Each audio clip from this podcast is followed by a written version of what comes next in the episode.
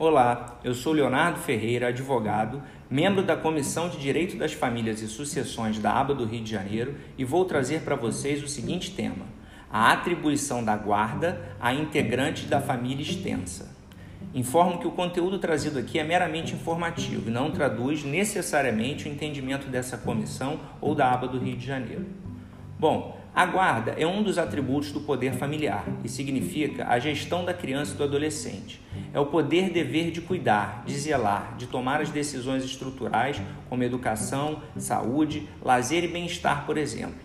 A sua previsão legal está no artigo 1634, inciso 2 do Código Civil, que dispõe o seguinte: compete a ambos os pais, qualquer que seja a sua situação conjugal, o pleno exercício do poder familiar, que consiste em, quanto aos filhos, exercer a guarda unilateral ou compartilhada nos termos do artigo 1584. Portanto, a guarda é um direito-dever ou um poder-dever natural e originário dos pais, que consiste na gestão de seus filhos. E é originário, pois pode excepcionalmente ser exercido por outros guardiões sem o poder familiar, como por exemplo tios e avós. Isto porque o Código Civil, no artigo 1584, parágrafo 5, traz uma exceção.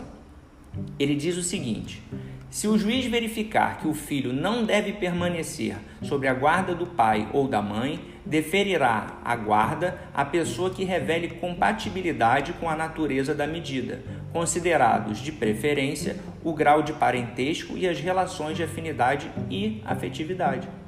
É justamente aqui que analisamos a possibilidade da guarda ser exercida por um integrante da família extensa, lembrando que a definição de família extensa está prevista no parágrafo único do artigo 25 do Estatuto da Criança e do Adolescente. Vamos conferir?